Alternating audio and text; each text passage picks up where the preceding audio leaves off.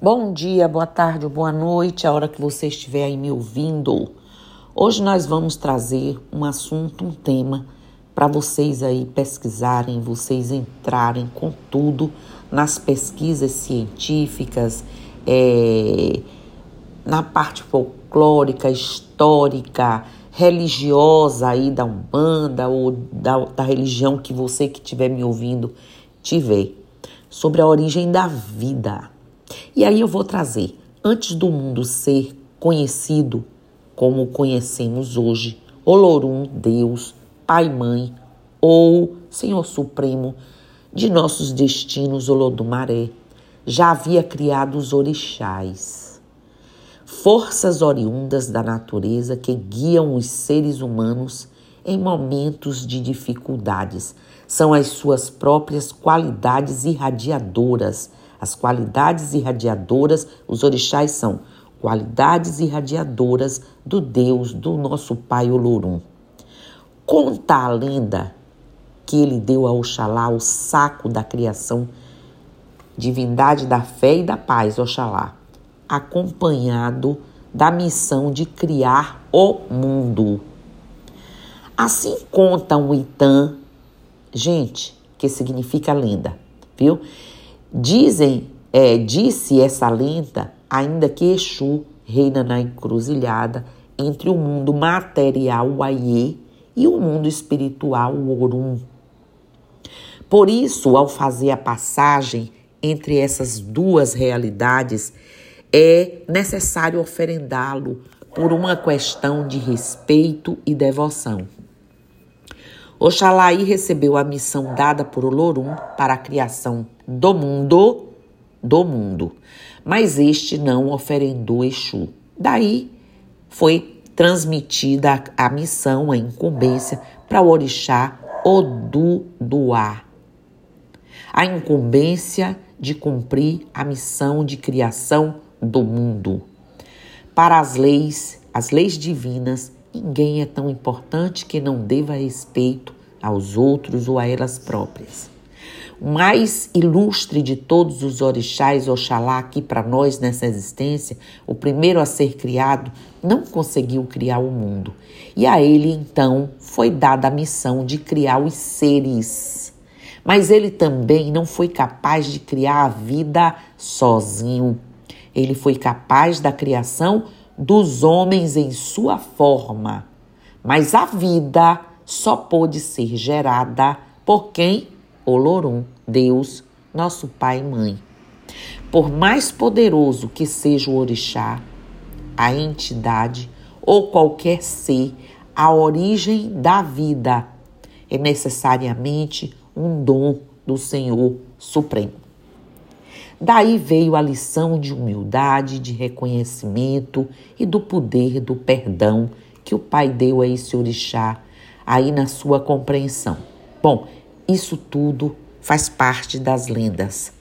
Bem, nem só de lendas vive o conhecimento sobre a origem do mundo e da vida na Umbanda. Existem estudos que abrangem o campo da física e da química que apontam para o magnetismo terrestre como origem do mundo e da vida. Esse conhecimento é transmitido através da ciência e das entidades. O Senhor Ogum das sete, sete espadas da lei e da vida forneceu né, a fundamentação da gênese umbandista, que é a aplicação sobre a origem de todas as coisas. E essa forma de entender os universos, as dimensões e tudo que existe por entre as realidades. De acordo com esses estudos, o magnetismo terrestre funde, irradia e agrega ondas que são parte da criação dos seres vivos, né? se dividindo em sete tipos. Cada um deles corresponde a um trono ao qual chamamos de orixás ancestrais, qualidades irradiadoras de Olorum.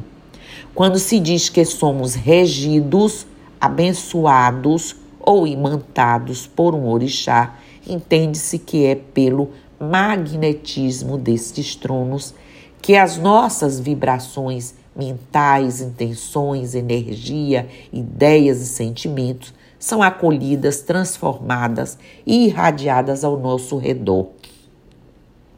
Essa é apenas aqui uma pincelada sobre esse assunto quanto à origem da vida e à criação do mundo, segundo a Umbanda.